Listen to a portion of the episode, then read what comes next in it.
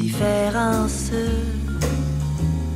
dans toute une existence. Ça n'a pas d'importance. 大家好，欢迎来到我们今天的苟且。今天呢，我们又是一集特别的苟且的特别节目，因为我们有特邀嘉宾。我先对我们特邀嘉宾绝对不是一哥哥，一哥已经给大家打个招呼。大家好，我是易哥哥，但是今天我并不是特邀嘉宾，我是常驻主持人。我们的特邀嘉宾，让一哥哥不选短个场吧，让我们欢迎噔噔噔噔噔噔噔噔，Michelle。米肖王，米肖，大家好，嗯，叫我玩小米就可以了。对，小米，我们小米、叫小米就可以了。我想叫你家来着，也可以叫家也行的。呃，要不要叫娟娟呀、不，不行，娟娟，这个我的还有蛮个就不好了，是吧？好了，我们先谈正事。米少呢是跟我和 Scarlett 都很好的一个好朋友，我们都是在之前我们一起同一个公司工作认识的。嗯，米少，你来给大家介绍一下自己。大家好，我叫米少，也可以叫我佳，或者是王小米，就是不要提最后。Matty 刚才提的那个名字就可以了。对，就像刚刚 Matty 说的，我是呃之前在蒙特，我们是一块儿上班的同事，然后最后就变成了我们的傻雕三人组。大家平时呢就是会一起约着出去 吃小吃啊，然后都是三个吃货嘛，然后我们三个也非常有很多。共同的兴趣爱好，比如说喜欢养动物啊，喜欢小动物啊，喜欢一些比较搞笑傻雕的事情啊。然后平常大家都是三个侄女，所以就是共同话题还蛮多的。非常感谢他们今天的邀请，让我来参加这个啊聊天的这个活动，还很期望为大家就是分享一些比较有趣的一些跟狗狗、猫猫的这些日常吧。我需要打断一下，Michelle。因为 Matty，你跟米少里面就我们的缘分，正式的缘分其实是从我们在蒙特利尔一起在这个同一公司工作才开始的。但是我跟米少的缘分，我觉得 we journey way back. Although Michelle isn't aware, but we do. Our journey really is coming from a long time ago. OK，我觉得米少你还是有点太谦谦虚了。大家好，今天就说这个事情是这样的，就是米少是我长这么大认识以来就是。为数几个真的是可以持量行凶、可以靠脸吃饭的女生。没有没有没有。我在一个个才在加拿大上大学一年级的时候，其实我就知道米少是谁了，因为当时我们在同一个学校。但是当时一个个只是远远的看着米少，当时我想说，哇，这个女孩好日系，长得好梦幻，像个大娃娃一样，就是真的很 漂亮。然后当时当然在一个个懵懂的心田里，我也在想说。知道你美女，你知道就是就是你凭什么这么漂亮？就有有会有一丝丝的，就是没有妒忌，但就一丝丝就说我看你能变成什么样，你知道是那种心情。然后然后然后后来一个遇到我是吧？对，然后后来我又在后来一个个前两年在我们搬去蒙特利尔之前，在多伦多的街上偶遇过一次美少，我跟他当时也是完全是不认识的，我只是我只是知道他是一个听说过多伦多大学，没错，在多伦多大学为千百年不出一次的一个美女。然后后来我就看到他一个人默默的看着那个街面上的一个商店，然后我想说，嗯，还是很漂亮，我就更生气了，你知道吗？对他敌意就更深了。然后，然后你，知道凭什么这么骄傲？但其实他只是在发呆。但是我当时我的心情就是那种，你知道那种女生的心情。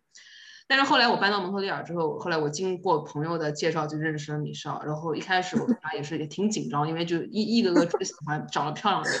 就我对长得漂亮的一切的人和物，我都会有一丝丝的就是 intimidated。但是后来在之后的相知、相约、相守中，我发现米少原来是一个文静中带着深刻，然后深刻中带着傻屌的人，很喜欢。主要是傻屌这一块儿，嗯，关键是善良。这是跟我们今天主题是息息相关的，对不对，Maddy？没错，我也是这样感觉。当时我第一眼见到米少，觉得哇，真的是很漂亮的女孩子。然后又认识她之后，就发现她不是那种就是漂亮的、头脑很简单的女孩，她是一个比较深邃的人。所以很呃很 easy。说的我都不好意思了，还好没有看视频哦，脸扑扑的红。对的，所以说今天呢，我们很有幸请到米少呢来我们的 podcast，跟大家一起分享。我们今天的话题就是救助小动物的林林种种。没错，小动物。对的，因为刚米少也提到了，我们三人都是真的是很喜欢动物。说实话，我真的在这个话题上没有什么太多的开口的机会，因为我至今为止没有救助过动物，我们家的动物都是用钱买来的，所以说，所以说今天呢，我就要当一个呃，当一个非常配角的身份，然后呢，跟大家一起分享一下，嗯，一哥哥和王小米同学救助动物的经历，因为他们两人真的都是做过了波折的救助经历。也没有参与正儿八经的救助过程，可能一哥哥更更多的是有参与到，因为他真的是之前在国内，他等会会分享。我没有正儿八经参与，但是就是在加拿大收养的这个过程是有一些一定的经历。嗯，我们先让王小米介绍一下，就是小王小米家里面目前有两只黑猫，我们让王王小米介绍一下吧。两只黑猫，然后都是收养的，还有一只哈士奇，其实从某种程度上也算是收养的，因为。很早之前，它的主人回国就不要它了嘛。然后当时是啊，给了我之前的男朋友，后来又被我拿过来养，就变成长期养的动物。所以我们家动物没有一个是买的，就都是从别的人那里收养过来的。然后这两个猫咪呢，是我去年年初的时候收养的，就是真的有走整个加拿大收养的这个程序，跟专门的组织联系以后去办了手续，还要做 interview。然后才才拿回来的。王王小米同学的这个收养经历也是比较奇葩，因为当时他跟我讲，他就是想要一只黑猫，结果他回来，他回来以后领了两只。是的，是的。其实一开始就是想要一只母的小黑猫，然后年龄不是很大的，就觉得母猫嘛比较粘人，比较乖。然后当时就在网上自己找了照片，哎呀，一下子就看中了一只猫。我看中它的原因呢，是因为我觉得它长得有点像我。就看照片就可以看出来，观众朋友们可以这样想，就有时候你看到猫，跟你看到王小雨本人，你都不知道谁是谁，就长 得就就这么像，就可以想象有一些动物长了一张人脸，这个猫就是这样子，而且那个人脸还长得很像我，就莫名之中吸引了我，然后我就打电话去联系了这个组织，他们就安排了一个 interview，就电话的 interview，大概就是想听一下，哎，你这个人是不是？真的能够承担一个养动物的责任，然后你是听你的整个人，看看你是不是一个有，呃，有善心的人啊，还有各方面的条条件成不成熟啊，然后最后还要安排去跟这个小动物会面，就是看一看你们俩有没有缘分。所以就是一开始都还挺 smooth 的，然后第一次去见了这个小动物，但是呢，为什么呢会后来养了两只？就是我第一次去见这个母猫的时候。那个收养的地方还有一只公猫，那个公猫呢，我一进去，一上来它就对我一顿狂撩，就是哇，十八般武艺都要使出来那样子，跟我玩，跟我各种就是友好啊，就表现自己多可爱啊，多多多喜欢啊什么的。就美女，你看我，对对对，就是看我看我看我这里，就眼目光都在我身上这样。当时其实我还真的挺心动的，因为那个母猫它是一个呃以前可能受过伤害。他就比较害怕人，所以虽然他也还算是挺友好的，就是算是对于很多人来说，我是他戒心没有那么重。第一次他就有亲亲自来，就是亲近我啊，让我摸它什么的。但是不像那个公猫，就真的是你就可以想象，哇，你把它带回家以后会多开心，你知道吗？哎呀，那么可爱的一个猫咪，然后那么会粘人，那么会逗人，就是喜欢。然后我其实第一次见面以后是，就是 母猫我也喜欢，但是我的心就是一直就是在这两个猫之间游摆，你知道吗？就我就在想到底要哪个，但后来说不行，人还是要善始善终。既然第一眼在网上看上的是这个母猫，我就应该就是负责到底，因为它真的挺可怜的，也听过它的身世。嗯，身上受过伤，然后还自己在外面抚养了五个小猫，都把那小猫小五个小猫养大了嘛。然后可能就是嗯，不知道受到什么人的袭击啊，还是动物的袭击，就是它真的是，我觉得伤痕累累，就心里面的创伤，就是很想激发了我的圣母心，想要给它那种爱，你知道吗？对。但是那个公猫就觉得哇，就像一个男朋友一样在家。你是我的女人了。对对对对，就是那样的感觉。所以当时其实有犹豫，但还是又。schedule 了第二次去去见面嘛，啊，第二次见面这个母猫就更认识我一些，它就更 comfortable 了，就有到我身上来，有贴到我身边，哎，我当时觉得这个猫咪真好，就就可以想象到它以后跟我生活的样子。但是现在那个公猫呢，它还是对我就是各种撩啊什么的，我还是也挺喜欢的，就无法抉择嘛。最后就把母猫还是先带回来了，就是觉得条件的话，还是好像养一个猫比较合适，而且从来没养过猫，就想说先从第一个开始嘛。把母猫先带回家以后呢，就是真的是可能很多收养过动物的特别是猫咪的朋友都有过类似经历，就是如果你收养过的这个猫咪，它是那种典型的 scaredy cat，嗯那回到家其实是非常 struggle 的，因为你几乎见不到它，就像养那个老鼠一样，你 永远都不知道它在家哪里。里的一个鬼魂。这个我可以，这个我可以打我可以说米少，因为之前米少收留了这个母猫之后，后来我就去看过它一次。对对对，在公猫，它那在那只小公猫，我们的还没来最后接触。对，在在公猫来之前，他家只有那一只猫的时候，我当时就觉得米少之卑微。我觉得为什么做一个美女要卑微到这种地步？他就米少就趴在地上，就说：“你出来，就你做做猫咪，你来一下，你来。”他就他就一直想说，就鼓励这只猫出来跟你互动。躲在沙发底下对对对，因为那只猫就是它很害羞，特别是像我，我是一个生人，我进入他们的。呃，家的时候，那个猫肯定是更害怕了，所以我觉得米少他对这个，像因为易哥哥是一个非常，我是一个非常喜欢跟动物互动的人啊、所以我一般来说就是动物或者植物，我都会跟他们热情的互动，就我嗯会就是我对他们并没有很尊重，我这是我后来悟到的这一点。但是我觉得米少做的真的很好，而且他也真的是付出了极大的耐心。对的，一开始其实让我提，后来是有点寒心，因为已经两周了吧，把它带回来，它嗯要么就躲在我的床底，要么就是躲在沙发底下，要么就是躲在桌子底下，就几乎很少能够见到它。然后我一靠近它，它就会对我就是哈气嘛，就是嗯相当于是嗯警示我，不让我靠近床底下。我每天花时间回来二十分钟，跟它这个逗猫棒就伸进去跟它玩儿，然后给它小零食。有一天，其实它已经都有一点 progress，它有靠靠出来一些嘛，就是它本来嗯。是在痕里面，床床痕里面，后来它有钻出来一些，我可以起码就摸到它了。我正在摸着它，它还挺享受的，但是不知道为什么有个动作可能没有弄好，它翻了个身，我可能碰了它肚皮，因为你嗯。们知道猫咪它其实肚皮是非常敏感的嘛，其实它并不是说是想让你摸它，我也没有说要摸，我是不小心碰到，结果就好像这两个星期的 effort 全部白费了啊。它因为我我的这个举动就让他很生气嘛，他当时就挠了我一一一掌，嗯，但他不是很深的那样挠，他就是也是警告我，但是有破皮啊，我当时真的是很委屈，你知道吗？那那一瞬间就觉得哇，我付出那么多，就是因为这么一个小的 accident 都不是我的 问题，然后就好像把之前的这些付出全部白费了。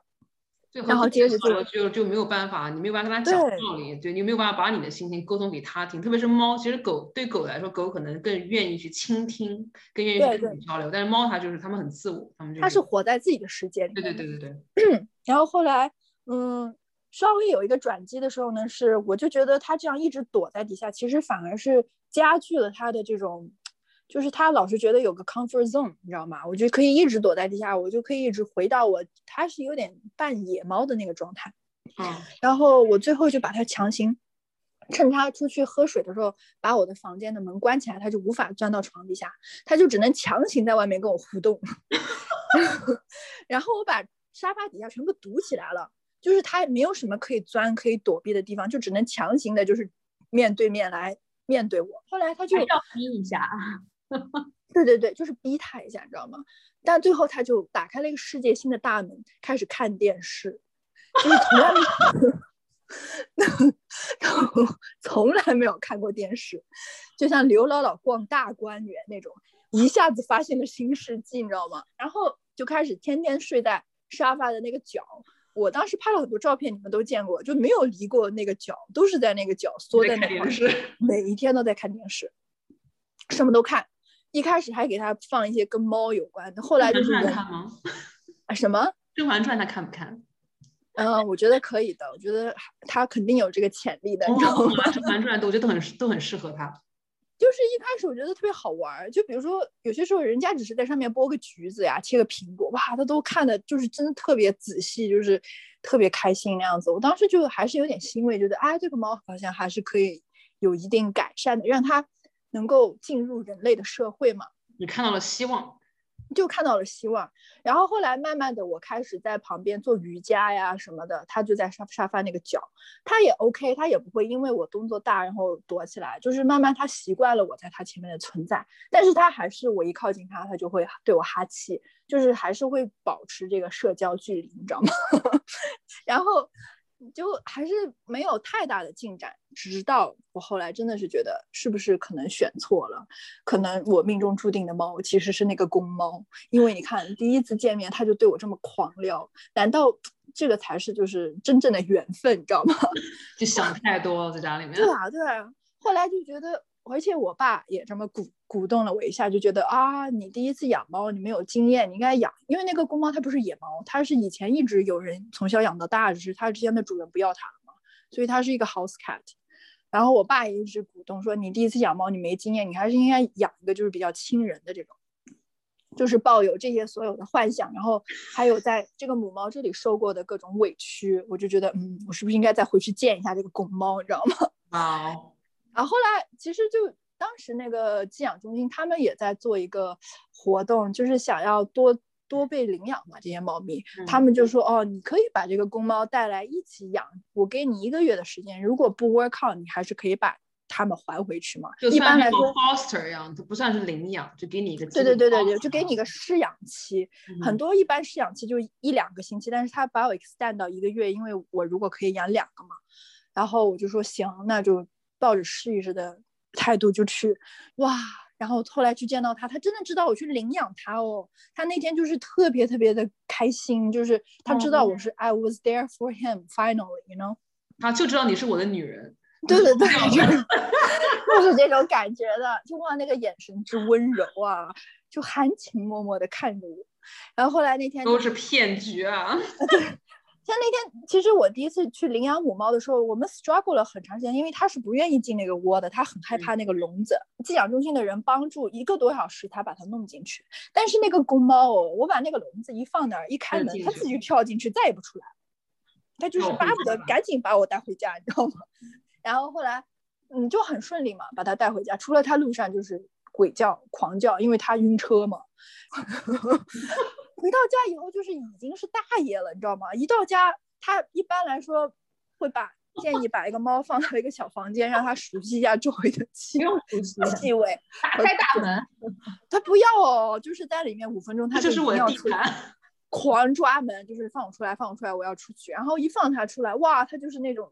逛大街那种姿态，你知道吗？就是到处都是我的，就是你知道，猫咪它们就是它画地盘的一个举动，就是会用它的脸去，因为它有那个它的那个费洛蒙嘛，对，它就要把那个蹭到各种东西上面去宣告主权。它在我房间里面就是蹭了所有的东西，我爸我妈，然后桌子腿、椅子腿什么都蹭过了。他进来他就说这是我沙发，那是我的爸爸。对。然后他后来就走到客厅，看到那个母猫，因为他们以前是一块住在那个 foster family，其实他们以前的关系就很不好的。呃，那个母猫就在沙发上看电视嘛。然后那个公猫就愣了一下，就懵了，说：“你怎么在这儿？我好不容易跑过来，怎么又在这儿见到你了？”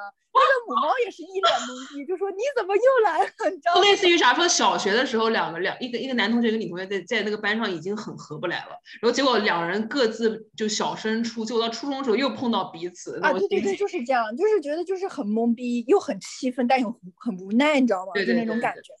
然后那个公猫也就是反正视他为无物，就开始。直接跳到我的那个厨房的那个台，就是厨房做菜那个台子上面，我就很生气嘛，因为首先比较脏，对吧？二个就是我觉得你也太把自己当回事儿了，你知道吗？真的是不把自己当外人，你知道吗？你你才来了五分钟，你就这个样子。就 Who do you think you are？但是我也没有办法，你知道吗？因为可能他性格就是这样吧。然后后来那天其实都还挺顺利，嗯，他来了以后，他。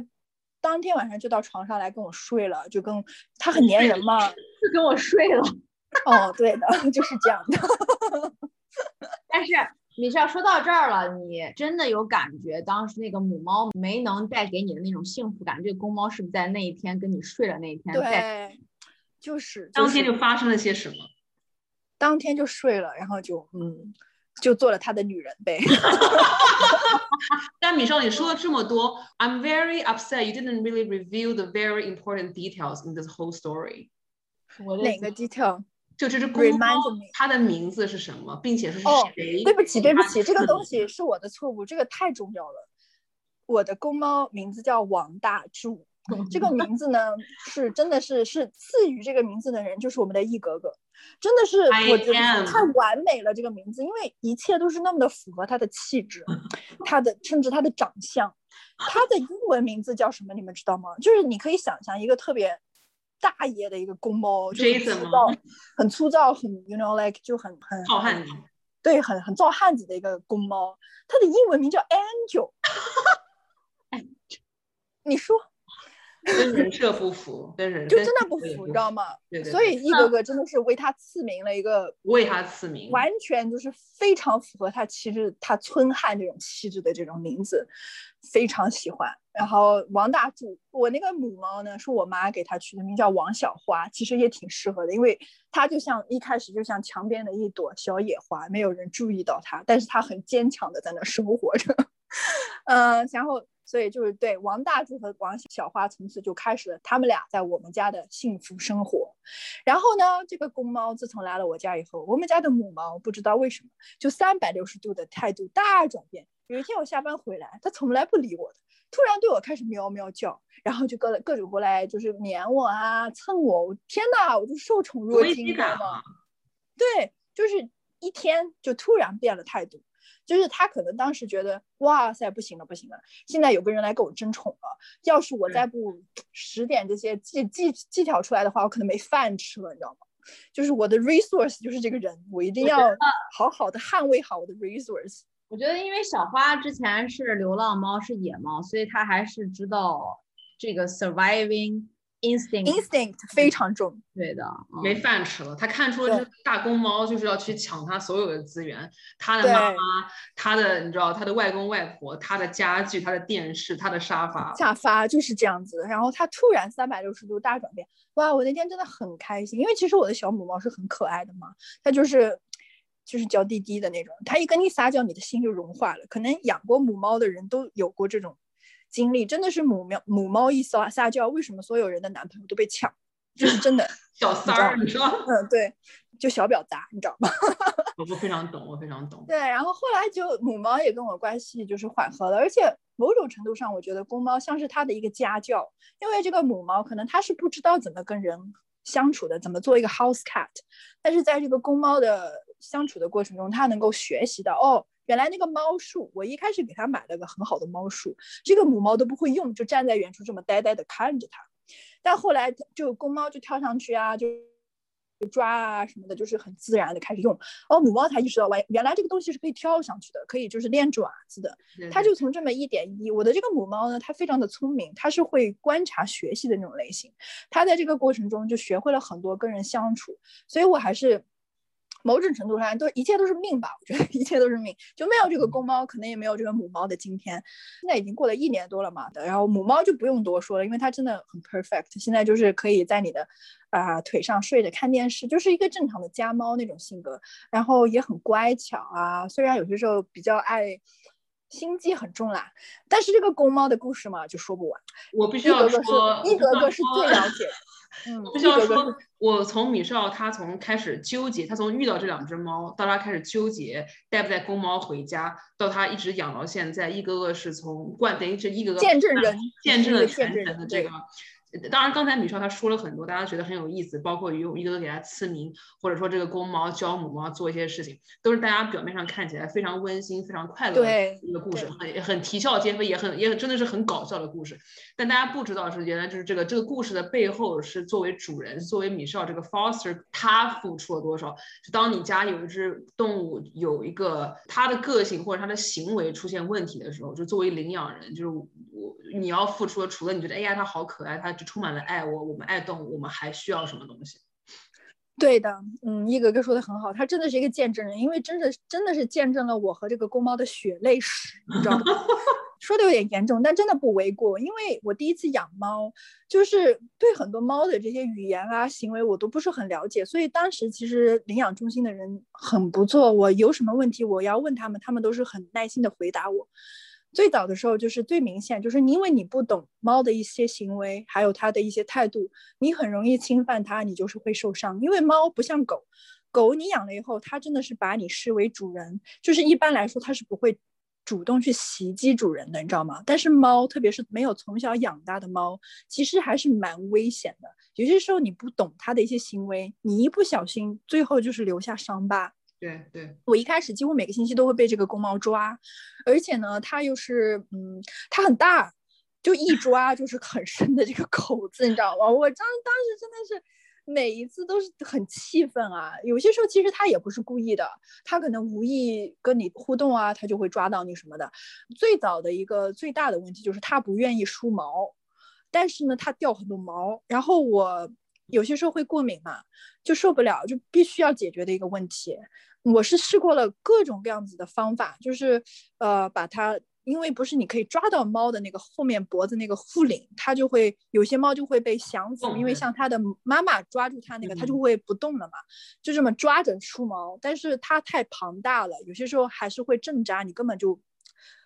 熬不过他嘛，然后尝试了各种方式，当时真的是几乎每一次梳毛，我都要把它关到一个小房间，这么按着它梳。其实整个它的体验也是充满恐惧的，我也充满恐惧。这种互相的恐惧，就最后造成的就是要么它抓我，要么它咬我。然后我当时就是对它的那种抵触情绪越来越多。其实一个个知道我这个心路历程，我其实后来是有经历过好几次说。我可能真的不行，我是不是应该把它送回去？是不是应该送给一个真的比较懂怎么养猫的人去，给他一个更合适的生活？但是后来还是尽量的想办法去解决，最后找到了一个解决的方法，就是他很爱吃小肉泥，就是那种三文鱼做的小肉泥，就是只能。挤着出来给他边吃边梳，他会能够 tolerant 一些，但是还是到最后他受不了，他就会开始狂鬼叫。他一叫你就知道，哦，这是已经 reach 他的 threshold，他已经不能了，你就必须要停止。你这是一开始梳毛一个最大的 challenge，然后另外一个一哥哥是真的知道，就是我的痛就是无法改变的问题，就是他晚上会嚎叫。他以前在那个 foster family 就有一个这种 history，他非常的 vocal，特别是晚上，因为这个狗猫虽然是从小，对对对，它从小虽然是人养大的 house cat，但是它是一个在外面养的 house cat，就是它以前会出门去玩个一两周再自己回家，然后后来就自己就走丢了嘛，然后它的主人也就不要它。比如说，那那既然你走了，就不要再回来了。对，就觉得你就走了那么久了，你就就随他去吧，你知道吗？对对对。嗯，所以他其实是习惯外面的生活，可是外面的 stimulation 对于来他说是让他经常会 trigger 他。因为我家是住一楼，我的房子当然就是很接地气，他就能够听到、闻到外面的所有这些动物啊、鸟啊这些声音，他就会受不了。特别是晚上嘛，因为猫都是晚上比较 active。我呢，又是一个浅睡眠的人，就是我是神经比较衰弱，就一点声音我都会马上醒过来的人。一开始就是非常 struggle，我第二天要上班，但是傍晚傍晚，比如说是凌晨两两三点的时候，你就可以听到到他在那嚎叫。虽然不是一直的，但他已经把你吵醒了。你再回去睡眠，你就已经不可能再睡着了。那段时间我真的是要崩溃，就是这种情况一来。一而再、再而三的发生，我真的无法 sustain 我正常的生活，所以当时这个是一个相当于说是无法克服的问题，我就真的有考虑过把它送回去。我也跟 foster 那边有有有讲过这个情况，但是呢，又觉得你既然养了它，能够想办法，就还是 try 各种 solution。就后来试过把它那个。房子的那个窗的那个百叶窗放下来，让他不要看到外看到外面。结果不是这么回事，是他闻得到，你知道吗？哦，他闻得到，你就没有办法 prevent。然后把那个房间关起来，你不让他进那个可以看窗子的房间，他也会在外面鬼叫。我最后虽然这个东西这个有点不人道，我最后想的办法就是用水喷它，因为其实这个是不建议的管理猫的一个方法，这是最下下策，但是没有办法。我已经试过所有我可以试的。但是用水喷还算是有效，就是起码每一次它一叫，我一开我的门要去拿那个喷水那个壶，它马上就被吓得躲到沙发底下，然后之后它就可以很长时间不再去叫了，就是只能通过 instill 这个 fear 来控制它，虽然不是最好的办法，但是当时就没办法，只能这样子。我想到了四个字，那就是以暴制暴，就就真的是以暴制暴，你知道吗？我听完，我觉得米少，因为老实讲，因为米少他很多次他想放弃的时候，他都会给我发信息，他就说，嗯，他是说 Scarlet，我觉得这个一个，我觉得这个事情真的是办不到，这个猫我真的是没办法养下去了。然后每一次我都觉得，因为我跟那只猫也是短短的有两一两面之缘吧，然后我非常非常喜欢那只猫，Not only 我赐名给他，并且那只猫还激发了我创作欲，让我创作出了无数关于大柱的表情包。所以每一次我的当我的心情总是说，哎呀，美少，你再坚持一段时间。但后来回想一下，其实各位听众朋友们，如果你们身边有一些很有爱心，他们去领养的人，如果他们的生活因为这个领养的动物而就是发生了很大的变化，并且这不是一个很好的变化的时候，其实作为旁边的人，我们不应该去道德绑架，或者我们不应该去说，哎呀，你还是应该留着它，你看你多爱它，你看它就跟你应该跟你属于跟你在一起。我觉得其实我有的时候。如果当然是我们每个人都是尽了全力去保护，或者是愿意给这个动物一个家，但有的时候当这个动物跟你真的就是你们没有办法，就 it doesn't work out 的时候，我觉得作为外人也不应该就是说给给这个领养人任何的压力，让他觉得 OK 这个事儿我一定一定得怎么样，或者是如果我放弃了，我就不是一个好人。我觉得救助动物真的不是一件简单的事情，所以我觉得大家都要是有一些同理心，跟有一些这种对要理解对方。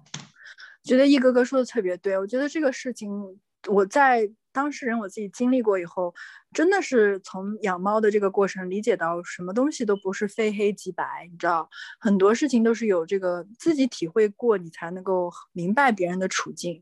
所以不仅是收养动物，可能世界上有很多事情，我们都喜欢站站在这个道德的高点去评论对方，嗯，但其实真的自己经历过，你才能够了解到，大家都想要发善心，我相信没有一个人是天生就是想要邪恶的去迫害别人，去伤害别人的。当然也不不除外哦，这种人也是存在的。但是很多时候，包括这个公猫，为什么以前养了五年的主人会这么狠心就把它抛弃了，不让它不不带它回去了？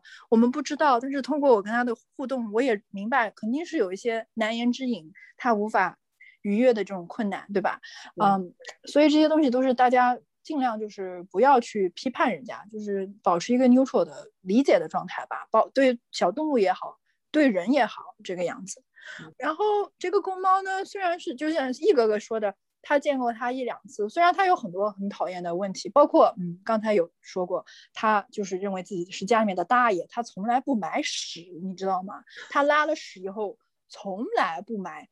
可能买过一两次，几乎很少。我觉得今天其实是一个米少的 therapy session。我觉得就是我跟 Maggie 作为两个心理医生，然后米少现在躺在沙发上，就说我的猫都不买屎，它拉了我要帮它埋。真的是这样子。他我上网还看了这个 behavior，他们说哦，因为他把自己当家里面的老大了，你知道吗？就是他就觉得会有别人帮他埋，因为。我们家那个母猫会帮他埋，我我们家母猫是非常爱卫生的，它受不了太脏，它有帮那个公猫埋过，然后这几次我妈帮它埋过，因为实在是太臭了，你知道吗？就没有把猫砂放上去的话，就是臭气弹家里面那种感觉，嗯，对，然后还有很多别的问题，比如说是它很粘人，很粘人，就可能公猫。总的来说会比母猫不是那么独立一些，因为它不需要带孩子，它不用就是，呃，经历做母亲的这个过程，它就还是个宝宝，不管长多大，它都还是一个宝宝，你知道吗？妈宝，就就妈宝，就我不管在什么房间，我不让他进来，我有自己的事儿，他一定会在外面叫的，他就是放我进去，然后包括你上厕所，他都一定要跟你在一起，每时每分每秒，我真的受不了。啊，想一个人呼吸一下新鲜空气。哦，你不可以，就是想要窒息了，你知道吗？然后其他来说呢，他性格总的来说还是挺可爱的，就像一哥哥说，他很很搞笑，他就很妙，你知道吗？他他就是那种典型的铁憨憨，也不记什么仇。然后呢，你骂他也好什么，他过一会儿就忘了。然后特别的。呃，粘人，喜欢在你身上就是撒娇啊什么的，这些都是它很可爱的一些特质。然后真的是很很单纯、很天真，但是同时呢，就是真的也没有什么心眼儿。你说过它，它也不记，然后也没有什么学习本领的能力，就跟母猫比起来，真的是。不是那么通人性嘛？有好几次我都觉得怎么养了个这种憨憨，因为我们家的狗和我们家那个母猫都是人精的那种类型。我从小是习惯养这种动物了，就遇到这个公猫，真的觉得哇天哪，我怎么养了个那么傻的动物，你知道吗？缘分的使然。不过说到这个，说到这个公猫的事情，我觉得米少这个米少跟王大柱的故事真的是，我觉得三天三夜都真的说不完，因为这只猫真的妙，它就是一它是一只非常。独特的一个存在吧，但说到这里，但说这一个个必须要分享一个个自己本人救助的故事。但是我觉得这个故事就是说起来就是一个个被渣男辜负的一个 失败的爱情的经验。真的，我跟你讲，我要唱一首歌，就叫《香水有毒》。真的，你你就叫你身上有他的香水味，是我鼻子犯的罪。哎。就是一个个，其实我不是一个 I'm not a cat person，就我我对其实我之前对救助动物这个事情，我只是作为一个比较非常浅显的认识，就是说这是一个。我同情动物，我发善心，都是作为为我为主题，就是我要怎么怎么怎么样，我要去做一个好人，我要去做一个善良的人，或者说我我愿意去做善事。很多人都说呀，你做善事，你知道你以后什么有一个循环，你会得到好报。就我一直对觉得这个事情是一个非常自我的过程啊。遇到这只小橘猫，也是我呃前两年在工作间隙放假回国，在南京我们家小区里散步的时候遇到的。当时遇到这只小橘猫的时候，一个个就会觉得。是上天赐来的缘分，让我们彼此在这在这个空间中相遇。啊，那只猫就跟米少的那个王大柱一样，就是非常的粘人，它就跟你一见如故。然后它跟你喵喵喵，然后它每天你跟它说小菊，我们一起去来散步吧，它就跟你一起散个步。你喂它吃东西，它会给你撸肚皮。它是一个就是非常非常呃通人性，它就是现在想想，就它知道怎么样跟人相处来换得它想换得的东西。它很聪明，猫。对。但是不知道为什么，像我像我和我妈，我们同时就爱上了这只呃橘猫，我们就喊它小橘。嗯，当时也没有，并没有想很多，直到有一天我们快我我快回加拿大了，然后后来当小橘它每天陪我散步的过程中，它想送我回家，它想跟我去进这个电梯。当时我就觉得，我怎么能不不？你知道，就那个那个发善心的那个自我就展现出来之后，我就一定要说去救它。然后，但我们又没办法作为作为野猫，你知道它身上肯定是带有很多细菌的，你没有办法去真的呃，你把它带回家，就是在你没有去给它接种疫苗，在给你没有给它去做身体健康的这个情，更何况我们当时还是马上要出国的那种状态，我就拒绝了他，我就说你就在外面待着，我说明天我们会再见到的。然后后来回家之后，后来我跟我妈妈说了这个事情，我们两个都就是彻夜难眠，就觉得这个就觉得这只猫实在是太，就觉得我们我们太喜欢这只猫了，嗯嗯，但是后来。经过那一晚上之后，第二天那只猫就它就不见了，我们就找不到它了。基基本上有三四天时间，它是处于失联的状态。然后当时我妈妈她也说，OK，说呃说第一说这个猫可能它可能这真的跟我们没缘分，或者它可能就是它可也有可能当时想说它可能是家猫，它只是出来散了个步，它可能回家去了。然后后来真的要靠到回国的前两天，我又想起来这个事情，然后我就放不下，我就觉得如果这只猫今天。这又是一个自我的这这个膨胀的心情，比如说我一定要像救世主一样，我一定要找到这只猫，我一定要圣母心，圣母心，我的圣母心就是真的就是把我包围住了。然后我当时我就在超市里买了三根火腿肠，然后后来我就通知所有的小区的猫，我说我要找这只小菊，你们在吃火腿肠的时候，你们不能白吃，你们要去跟小菊说，我说我在找它。结果真的好死不死，过了十五分钟、二十分钟，那个小菊真的出现了。我觉得可能是别的猫通知了它，就说 OK，说你的你的一个朋朋友在找你。Oh my god！现在在滴汗，我觉得这些猫听不懂人话，好理解。两个疯女人，你知道？但当时我觉得，就我们俩缘分就就还没有结束，然后我就一哥又开始，真的我跟你就是我们俩就一见钟情，然后我们一定要有一个美好的故事。然后后来就在就一个个拆，我是个非常冲动的人，我当时就把家拿在家里拿了一个健身的那个包，就是那种带气孔的那个包，嗯，我就把猫就装进去。后来我就我们家旁边有一个宠物店，可能就是走路五分钟，我说不行，我把宠物店，我就说这只猫我马上要回国了，但是我一定会给它找领养的。后来我们就大概谈了一下那个价格，就因为一个个丁总嘛，所以我又协商了一下这个领，就这个在在在一个个不在不在国内的时候，那只猫它在这个宠物店寄养，它的价格是什么？然后我们就协商了一下，然后那只猫就正式开始了它在那个寄养店就是偷鸡摸狗的这个这么一个生活。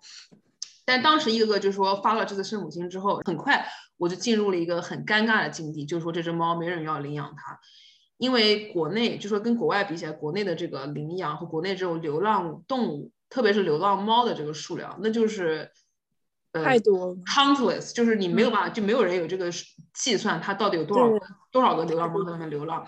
这么可爱的小橘猫，在我看来是真的，就是谁领养谁家里面就赚到那种感觉。但是其实，在国内的环境里，这种猫可能你每一个小区里面都可能有一窝一窝一窝的生，就它特别是这种呃亲人的小猫很多很多。所以当时我就记得那只橘猫在这个寄养中心的时候，它关在笼子里，跟他别的所有被别人抛弃猫在一起，他就是一个屌丝。因为不仅仅人他们会有这种是流浪，就真的是这种怎么讲？我们说杂种猫，它没有品没有品种的猫，它是对对，它是流浪猫。其实很多有品种的可能是那种布偶猫或者折耳猫，或者是那种真的什么长毛那种，就是波斯猫，真的是这种贵的猫，它们也会因为有各种种种的原因被抛弃，从而就是开始它们流浪的生活。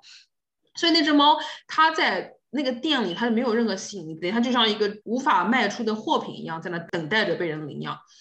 当然，在这过程中也有一几次领有领养人去看过这只猫，然后我也我也跟他们接触过。后来是因为我可能对他们条件过于苛刻，或者说我讲的就是就是俗话就是我要的太多，就是我可能说你你你就是你挣多少钱啊，你家什么环境啊，你能不能去提供给这个猫一个很好的生活？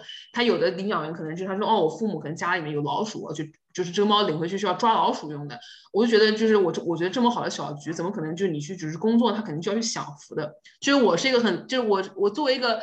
呃，圣母心膨胀的一个人，等于我一直在发善心的，就是在有一些不切实际的幻想。后来这只猫就在这个宠物店待了大概有大三个月吧，就一直属于这种根本就是没人要的状态。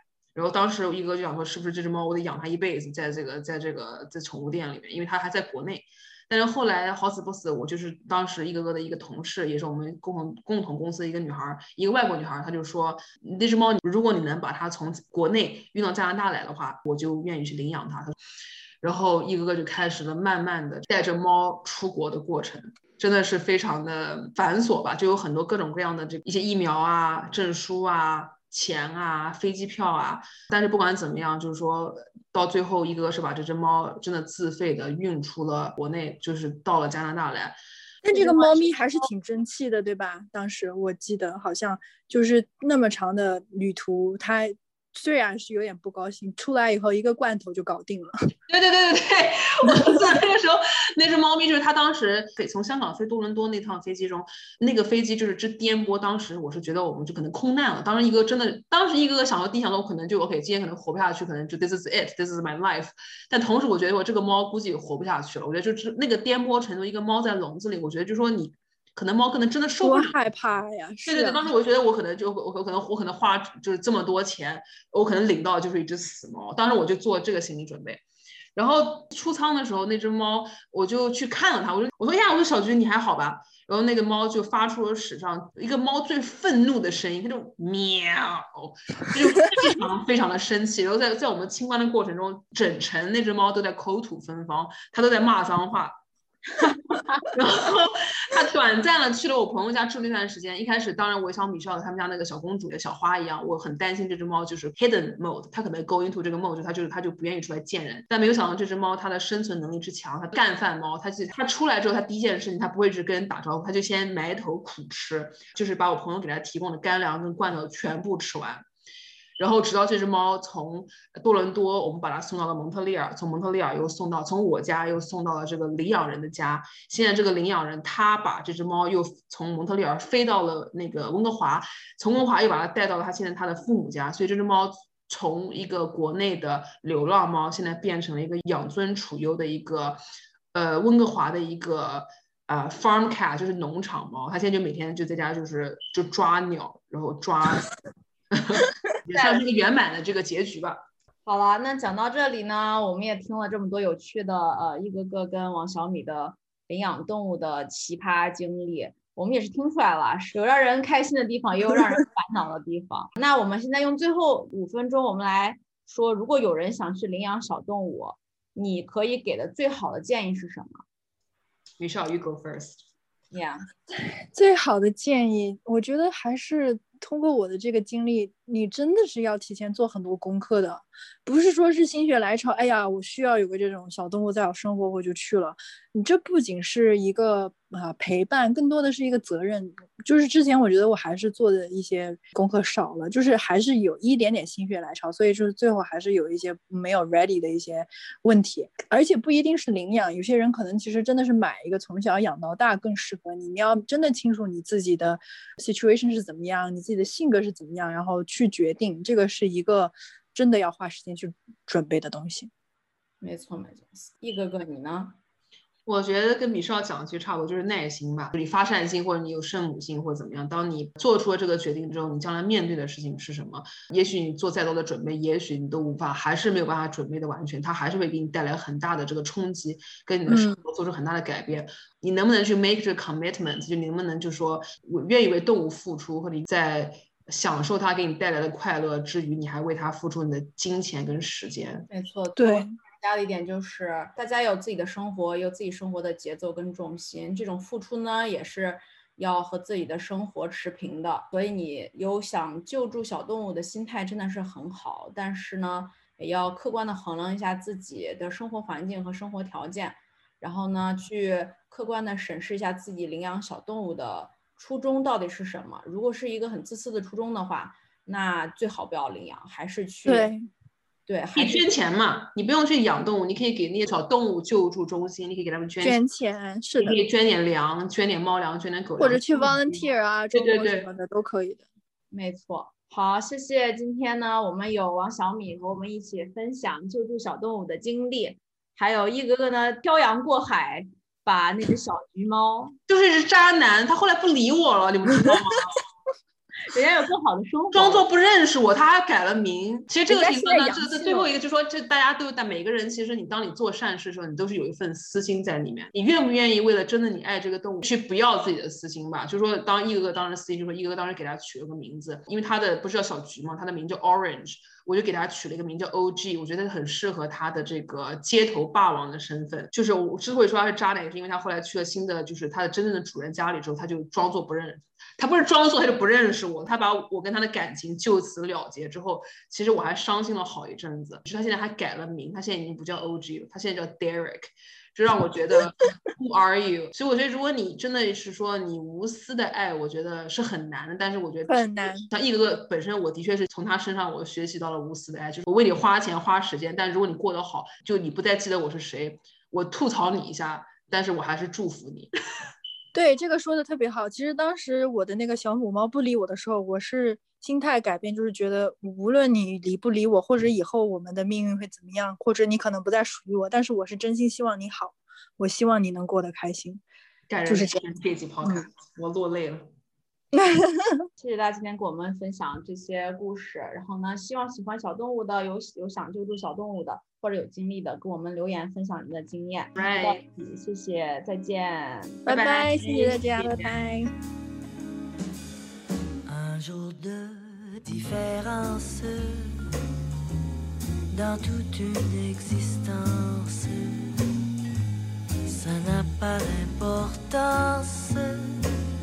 Semble-t-il, et pourtant, la vie vous semble